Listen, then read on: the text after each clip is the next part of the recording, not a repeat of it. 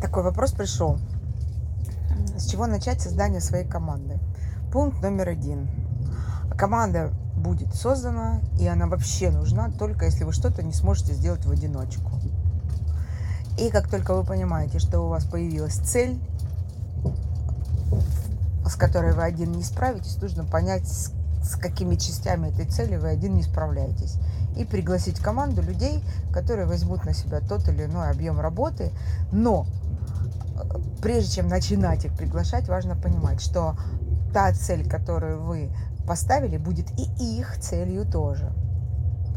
И все, что вы получите, очень важно понимать, что это ваше общее.